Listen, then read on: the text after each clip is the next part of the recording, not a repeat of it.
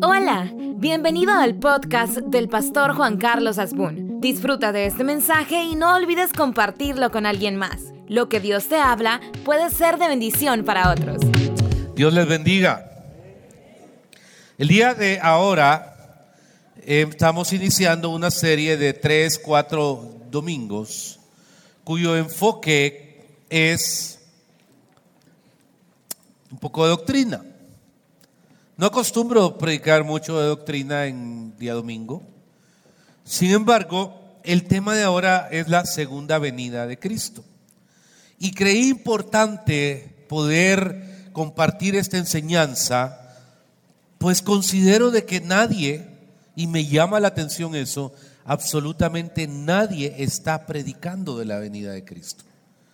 Ha dejado de ser un tema importante y relevante porque probablemente los problemas o las, situaciones del día a día nos llevan a pensar en 40 mil cosas, cómo solventar el día de hoy y no entender alrededor de este tema. Créame que en varias ocasiones de mi vida he tratado de ser sumamente duro con la misma Biblia. Porque la Biblia, en primer lugar, no es un libro de ciencia, aunque pudiera tener comprobaciones científicas. Es un libro de fe. La Biblia, al ser un libro de fe, establece, por ejemplo, hermano, principios de fe. Pero el personaje principal de la Biblia en serio no es Abraham, no es Jonás, no es Moisés, no es eh, Pedro. El personaje principal de la Biblia es Jesús. Y también, aunque nos encanta ir en la narrativa bíblica y hablar de distintos momentos y tiempos de hombres y mujeres bíblicos, cuán necesario e importante es que tengamos un fundamento mayor en aquel cuya palabra es principal, que se llama Jesús de Nazaret. Cuando le digo que he sido crítico muchas veces con la Biblia es porque como que existe en este ser humano mortal que usted tiene enfrente la necesidad de cuestionar muchas cosas. Sin embargo, hablando de la Biblia, Créame que por más que le he hallado errores o defectos, cuando me doy cuenta que no es un libro, sino 66 libros, escritos en distintos contextos, en distintas culturas, por distintas personas, con una interpretación de vida, de Dios, moral, social, étnica, eh, geográfica, distinta, pero totalmente distinta, donde jamás supieron que lo que estaban escribiendo iba a ser considerado un libro de lectura, mucho menos un libro de fe, donde jamás supieron que ellos se anteponían a alguien que escribió antes que ellos otro libro que nunca supieron de él, o que escribiría a alguien después de ellos o simultáneamente a ellos otros libros, porque no había manera de comunicarse, manera de contarse la historia, manera de describirse lo que uno iba a hacer o el otro, donde se escribieron cartas de recomendación a una iglesia en un lugar perdido, sin saber que esa carta se iba a convertir en epístola, que iba a ser manual para otras iglesias décadas después. Y cuando hablo de lenguaje lo amplío más, porque en el contexto en que fue escrita, eh, fueron escritos esos libros, los idiomas eran distintos y los lenguajes eran distintos, en tiempos diferentes. Y cuando venimos a un denominador común y se crea este libro sagrado, no escrito por un hombre, no escrito por una corriente de literatura, y nos damos cuenta lo relevante que es para todo ser humano, que lo lee, que lo cree, cobra vida. Porque hoy es más fácil y más creíble hablar de DC Comics, o es más fácil y más creíble hablar de Marvel. Casi yo estoy sentado en el cine y veo a, Spider-Man y no me aguanto porque llegue marzo y ver el inicio de la nueva trilogía de Batman y sentir que eso es más real que aquello que habla de cosas relevantes en la eternidad como es la venida de Cristo. ¿Por qué no es considerada relevante? Porque no me importa para mi día a día. Porque mi día a día es pagar, cobrar, vender, tener paz con alguien, hacer, tomar decisiones sobre otros, producir, vender y dormir. Por eso me quise tomar este tiempo y quiero pedirle, estimada congregación, mucha atención, más atención que nunca, evitar la mayor cantidad de distracción posible. Porque cuando quiero hablar de esta segunda venida, traté de hacerlo desde una perspectiva donde fuera en preguntas, para que esas preguntas pudieran ser traídas a la congregación como respuestas. Dice la palabra de Dios en Juan 14, 1 al 4. Lo leemos en el nombre del Padre, del Hijo y del Espíritu Santo de Dios.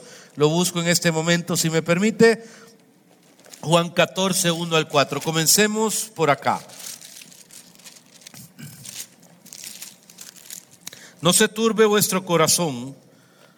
Creéis en Dios, creed también en mí. En la casa de mi Padre muchas moradas hay.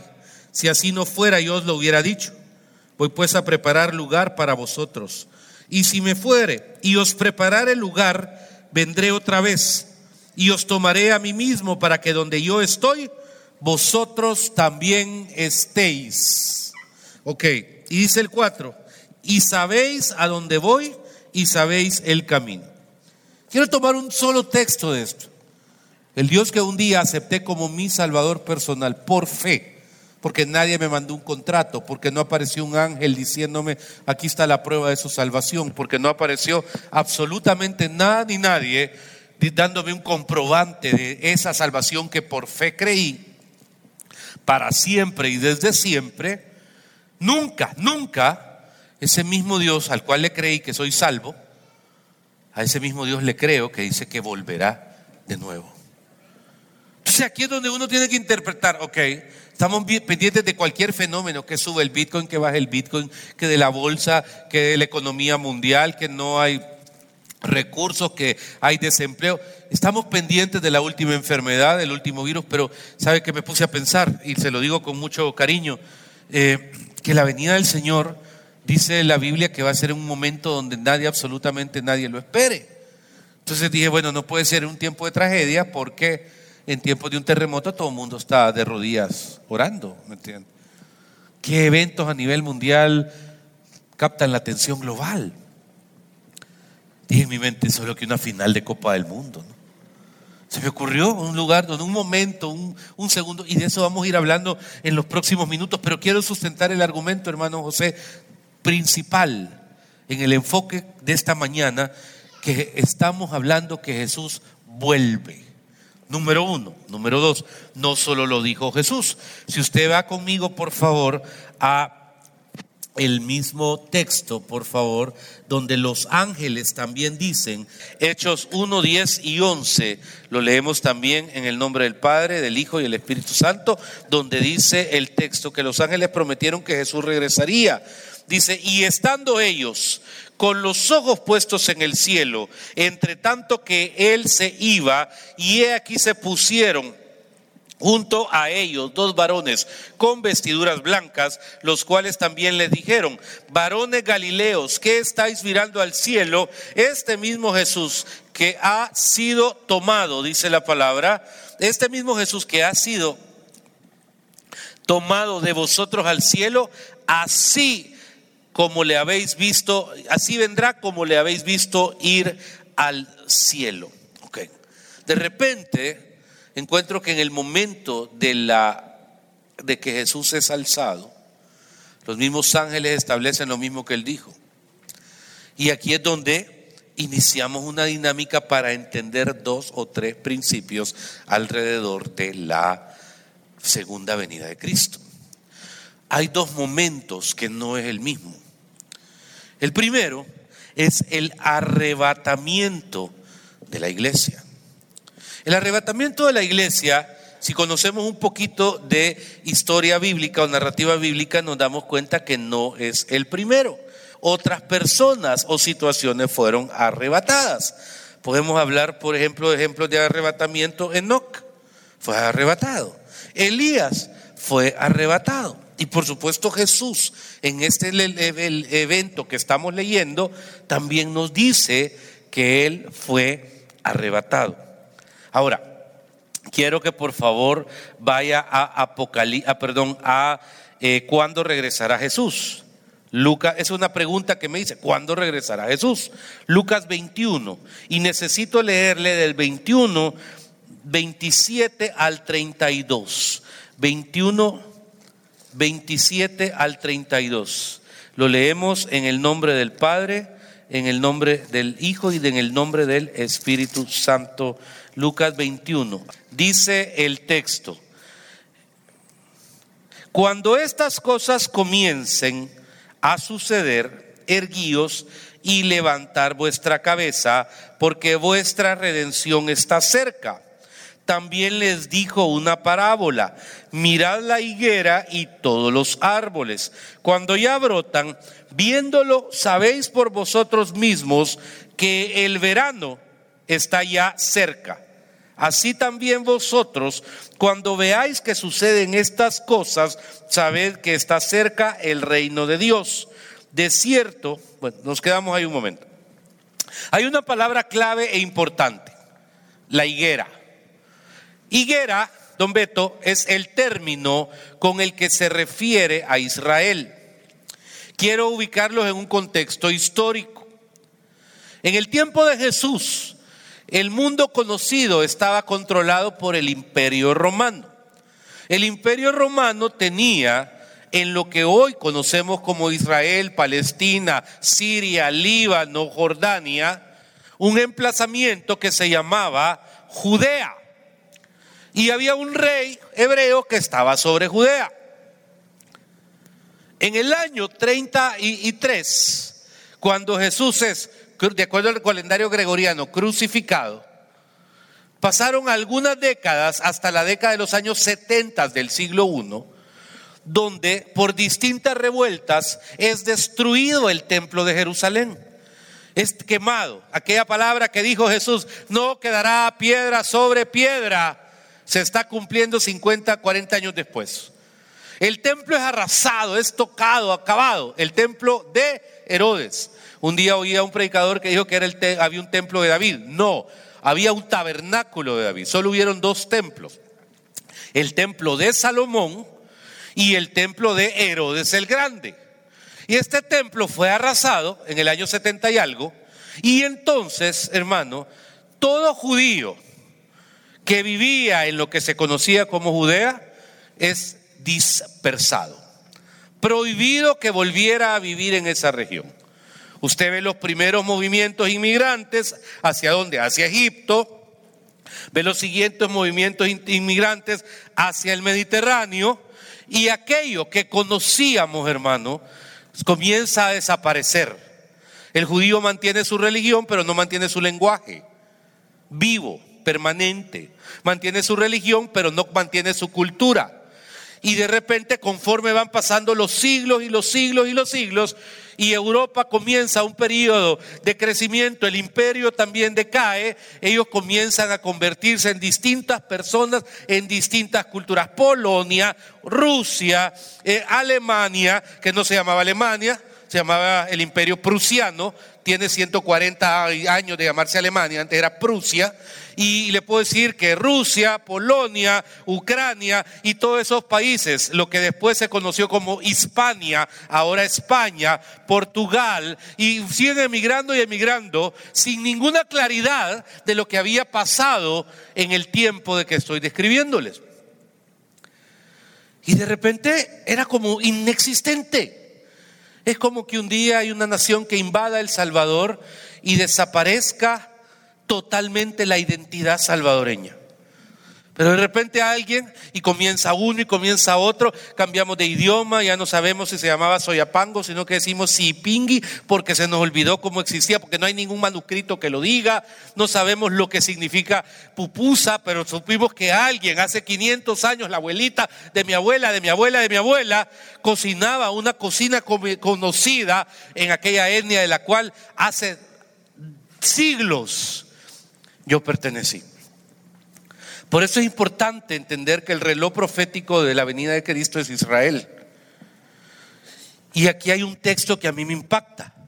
Vuelvo a leérselo. Dice en este versículo 29, también les dijo una parábola.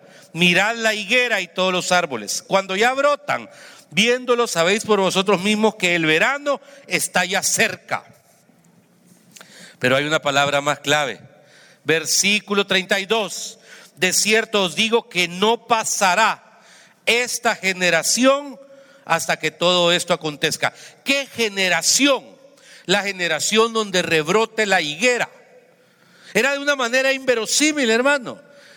Siglo XVII, la Revolución Francesa, la emigración judía al Nuevo Mundo, se, se asentan en España un tiempo, luego por destino de los reyes católicos en el momento, se establece un periodo de persecución de nuevo, emigran a Venecia y así siguen errantes tras un lado, tras un lado, pero en la mente de cualquiera era inconcebible, inconcebible que podían volver a crear una tierra que ya no existía en sus mentes. Se había perdido la idea. Es hasta el siglo XIX donde un señor que se llama Otto Herz, así, crea en Ginebra un movimiento que se llama sionista. Y han pasado imperios y el imperio turco otomano está al, al frente de prácticamente todo, toda la región por 600 años, hermano. Y en ese movimiento comienza a albergarse, a decir, volvamos a considerar un día volver a tener un país. Volvamos a considerar un día, porque que no se llama Israel. Ahora, la palabra Palestina tampoco es pecado. Hay unos que la satanizan. ¿Ok? Es la región se llama Palestina, que una parte de Israel, otra parte de, Jordania, otra parte de Siria. O sea, el Salvador es una cosa y Cuscatlán es otra, pero es lo mismo. Más o menos el mismo, tenga el mismo concepto.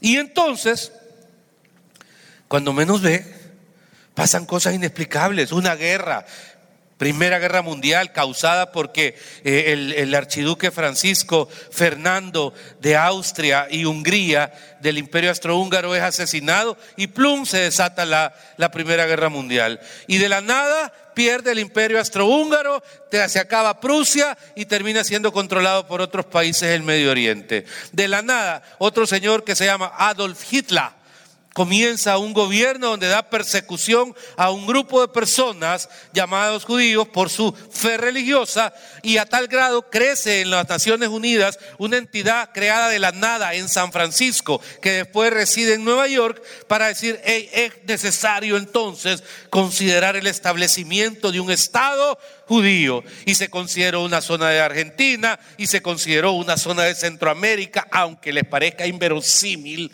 y se consideró otra zona, pero dijeron no, tiene que ser en el mismo lugar donde hace dos mil y pico de años fueron expulsados. Y el 14 de mayo de 1948 se sustenta la firma y el establecimiento de un nuevo Estado, Israel. Dice ahí, y se lo repito, cuando ya brotan, 29, también les dio una parábola, mirad la higuera y todos los árboles. Cuando ya brotan, viéndolo sabéis por vosotros mismos que el verano está ya cerca. Así también vosotros veáis que suceden estas cosas. Sabed que está cerca el reino de Dios y de cierto os digo que no pasará esta generación hasta que todo esto acontezca. A mí en el colegio de teología me enseñaron que una generación tenía 40 años de vigencia. Platicando con dos personas en el Estado de Israel serias. Serias porque igual hay charlatanes igual que aquí en todos lados. Fíjate, me dice que existe incongruencia en el tema.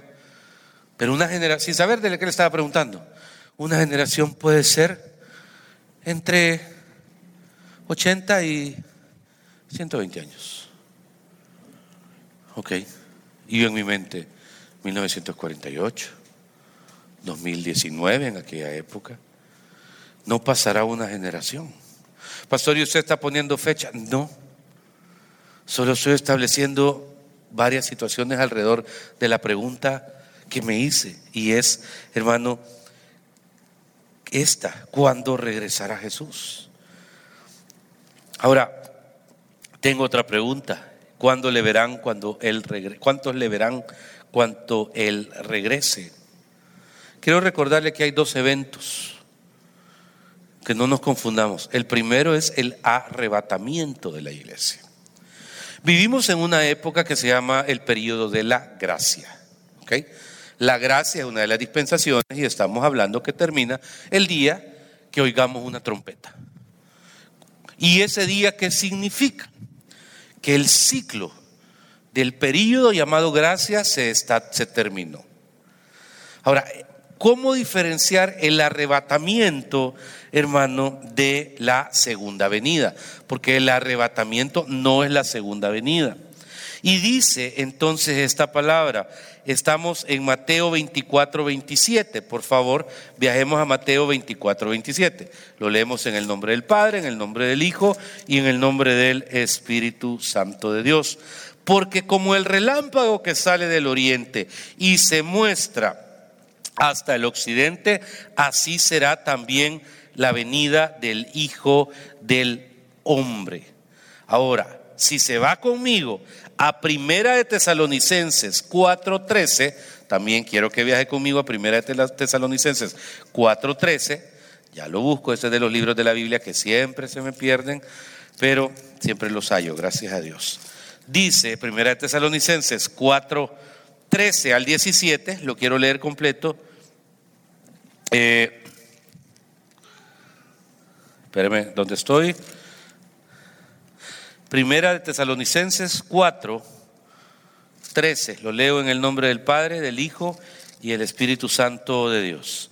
Tampoco queremos, hermanos, que ignoréis acerca de los que duermen, para que no os entristezcáis como los otros que no tienen esperanza.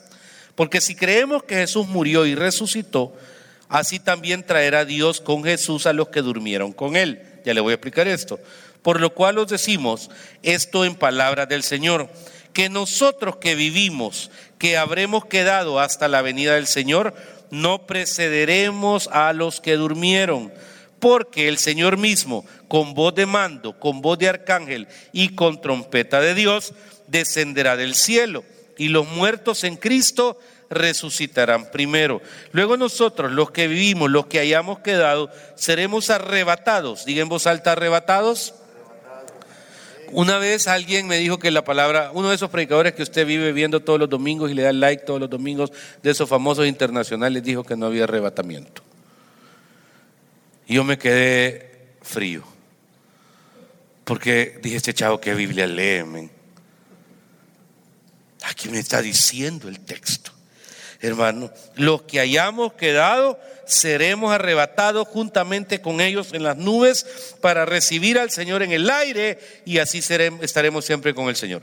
Tal vez quiero entender dos textos. ¿Cuándo termina el periodo de la gracia? Con una trompeta. ¿Qué hace esa trompeta? Dos eventos en un abrir y cerrar de ojos, cuando nadie lo espere. El primero es que los muertos en Cristo resucitan primero. Siempre me he preguntado qué necesidad hay. Surgió otra pregunta, pastor, ¿y cuando nos morimos a dónde vamos? Esto lo repito y lo repito y ya parezco disco rayado en todas las prédicas de velorio, de cementerio que su pastor siempre, siempre eh, asiste. El ser humano es alma, cuerpo y espíritu. ¿Ok? Siendo alma, cuerpo y espíritu, en el momento que en la voluntad de Dios partimos, porque nadie parte un segundo antes o un segundo después, es más, está establecido, póngame atención, no se me distraiga, que desde la eternidad, desde el principio, está establecido el día de la partida de cada uno. Y en ese día de la partida de cada uno, el día que partimos, y cuando, por ejemplo, hay una, una, una mujer que está esperando y pierde un bebé de un día de gestación, a un hombre que dura o vive 160 años en su vejez, tiene alma, cuerpo y espíritu. Por eso siempre le digo, póngale nombre, póngale nombre. No, pero es que yo perdí a mi bebé, me vine, sangré, eh, ¿me entiende? Póngale nombre, porque en el cielo esa persona existe. ¿Por qué? Porque tenía alma, cuerpo y espíritu. Y el espíritu al morir, ¿a dónde va? A Dios. Vuelve a Dios. El alma, eh, perdón, el cuerpo, ¿a dónde va? A tierra, de aquí viene. Pero el alma no hay almita, alma adolescente, alma madura, alma millennial, alma eh, generación, alma es alma. No crece, es, el alma. ¿Y el alma a dónde va, don Beto? A la presencia de Dios. ¿Qué es la presencia de Dios? Un lugar de descanso pero consciente. Un lugar de descanso pero consciente. Lo repito, un lugar de descanso pero ¿dónde está mi abuelita que se murió? ¿Dónde está mi papá que se murió? Su espíritu volvió a Dios. Su cuerpo descansa en tierra. Su alma está en un estado de descanso, pero con conciencia. Conciencia de que, de que, ay, mi hijo está mal, ay, mi nuera está maltratando a, a, mi, a mi hijito. No, de conciencia de la gloria de Dios, esperando esa trompeta. Y dice que los muertos en Cristo resucitarán primero. Aquí es donde en algún momento yo me clava de qué necesidad, si ya están allá, qué necesidad tienen de aquí de salir para acá. Creo, no quiero hacer una doctrina con eso, creo, creo que la presencia de Dios es un lugar hermoso, pero que el momento de encontrarse con su Señor en las nubes es el más maravilloso momento donde a ellos les recuerda que la promesa de Dios eh, está y se cumple. Y luego la generación viva, en el arrebatamiento, en un abril. ¿Quiere hacer una prueba de eso? Pues quiero pedirle un favor. A la cuenta de tres se me pone de pie inmediatamente. Uno, dos, tres, ya. Eso, ese momento significa lo que está diciendo el texto. ¿Cuándo? En un abrir y cerrar de ojos. Puede sentarse. ¿Cuándo? En la generación donde la higuera. No, pero esas son fantasías. No, papá. me tardé siete minutos en explicarte que algo que no existe después de dos mil años, con todas las cosas imposibles para que vuelva a existir, existe. La higuera nació, brotó en el 48. Y entonces eso se llama el arrebatamiento, pero Jesús no viene a la tierra, es en las nubes. Y entonces pasan paralelamente dos eventos. En la tierra inicia un periodo complejo que la Biblia le llama la gran tribulación, con tres años y medio de paz y tres años y medio de conflicto. Cuando yo oigo, ay, es que el anticristo quizás son tempestades. No, deje tonteras. El anticristo es un hombre, persona, líder, con capacidad de gobernar, con cerebro, todo un sistema mundial. Estamos más cerca de un nuevo orden mundial que nunca. ¿Ok? De dos mil maneras, de antes de que en cada finca tenía su moneda, hoy casi tenemos dos o tres monedas duras y vamos en ruta a una moneda dura. Y así, no me quiero meter en esos rollos, no quiero, no quiero hablar de, no quiero bajarle calidad a esta enseñanza, al hablar de chambres políticos. Y entonces, Dianita, cuando uno ve todo esto, uno se encuentra con un punto que vale la pena eh, recalcar. Que en esos siete años usted no está aquí, ni el que murió en Cristo. Ellos están y estarán en, un, en dos eventos que se llama el Tribunal de Cristo y la boda del Cordero. ¿Y qué es el Tribunal de Cristo?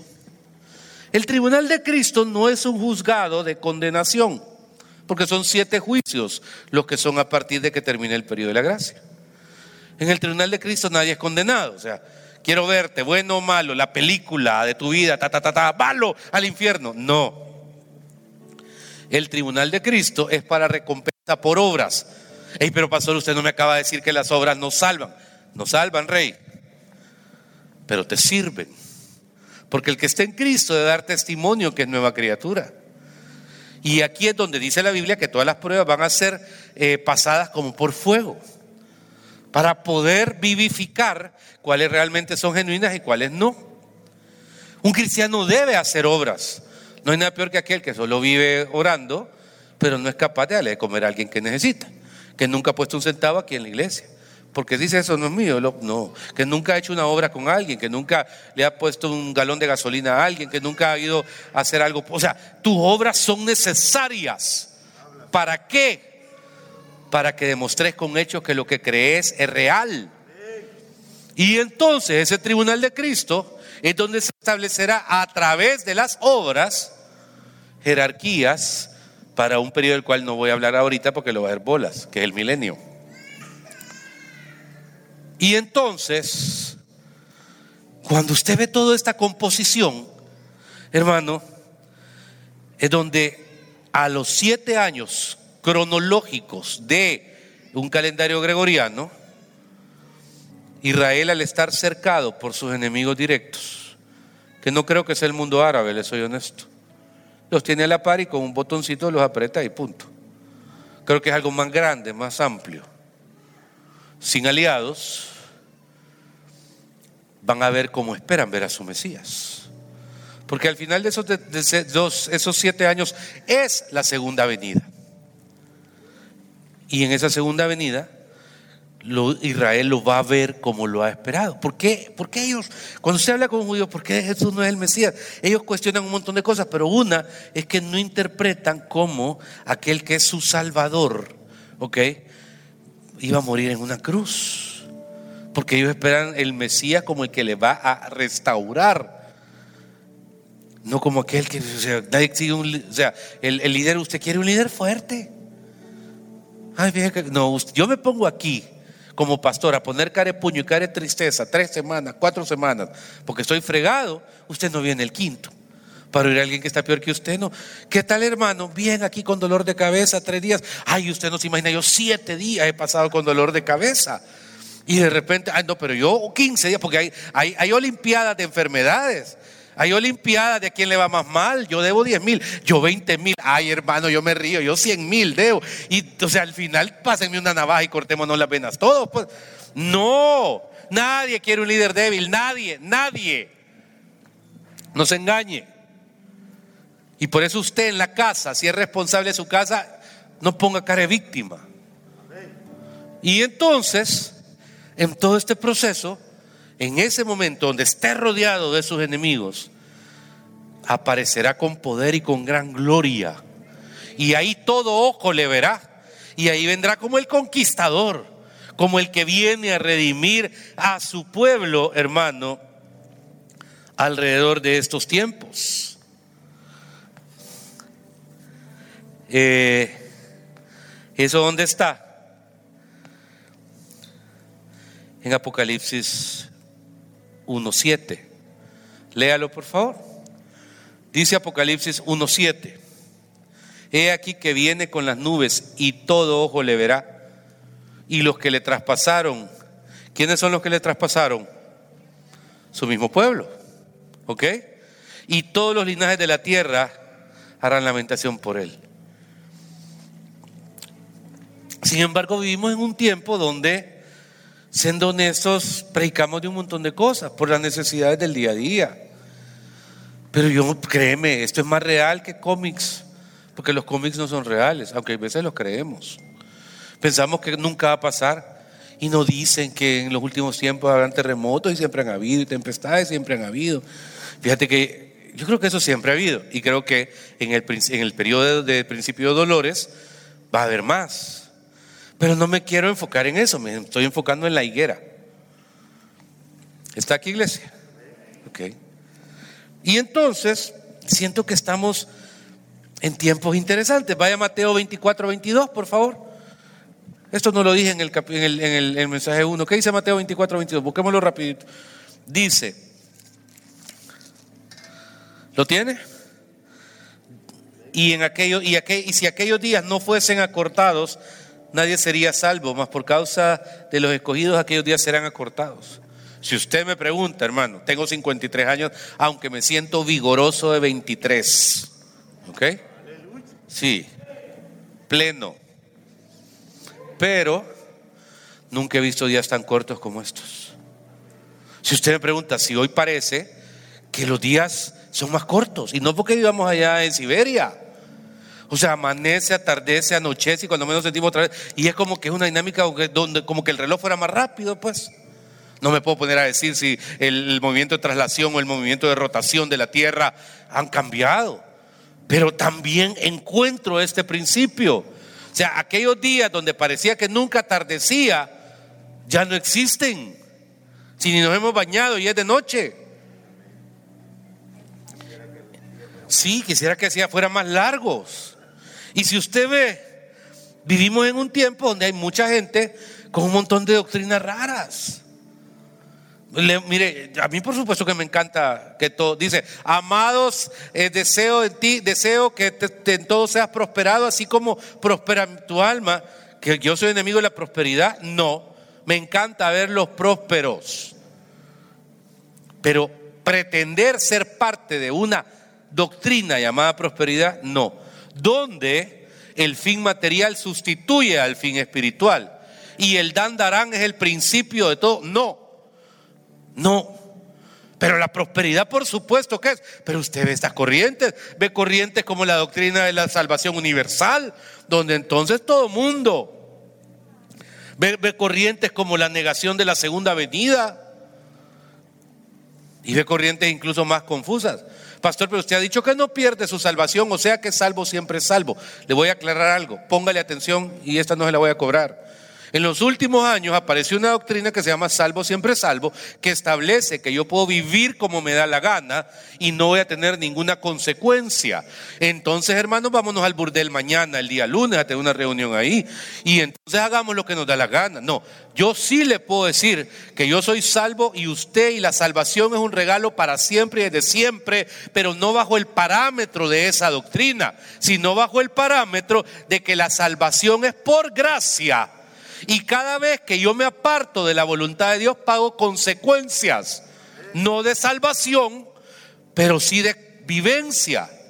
Por eso es que exhorto que los hombres nos amarremos eso que tenemos en medio de las piernas. Por eso es que exhorto que las mujeres podamos vivir con pudor en un momento, en un tiempo donde podemos vivir deshonrando todos aquellos valores y principios y nos vale. No podemos. Son dos cosas distintas que al final se quieren interpretar igual. Y la salvación es un regalo absoluto, permanente y para siempre por gracia. Pero esa gracia también me empodera para que en el Espíritu yo trate de vivir una vida un poco más recta y más digna. Pero cuando vemos, hermanos, y, y vea por favor este texto, se lo digo con respeto, hermano, donde nos, Mateo 24, 23 al 26, por favor. Dice Mateo 24, 23 al 36. Entonces, si alguno dijere, mirad, aquí está el Cristo, o mirad, ahí está, no le creáis, porque se levantarán falsos Cristos, falsos profetas, harán grandes señales y prodigios, de tal manera que engañarán, y si fuere posible, aún a los escogidos ya os lo he dicho antes. Así que si os dijeren, mirad, está en el desierto, no salgáis, mirad, está en los aposentos, no le creáis. Hermano, estamos delante de un tiempo lleno de doctrinas lógicas, pensamientos lógicos y pensamientos estúpidos. Y hay veces yo me pregunto, porque este que yo sé que tiene 10 dedos de frente, anda en tonteras. Porque anda buscando el rema del rema del rema del rema. Y entonces ya esto le parece poca cosa. No te perdás. Y te lo digo en serio. Hermano, tampoco estemos poniéndole fecha a esto. Porque dice que nadie sabe el la hora. Ni los ángeles. Solo mi Padre que está en el cielo. Y por eso es importante, y quiero terminar con Mateo 24, 42. Si me permite leerlo, Mateo 24, 42. Dice, hermano, velad pues, porque no sabéis a qué hora ha de venir nuestro Señor. Y me acuerdo de las diez vírgenes, las insensatas y las sensatas. Fíjate qué palabra lo que ocupa.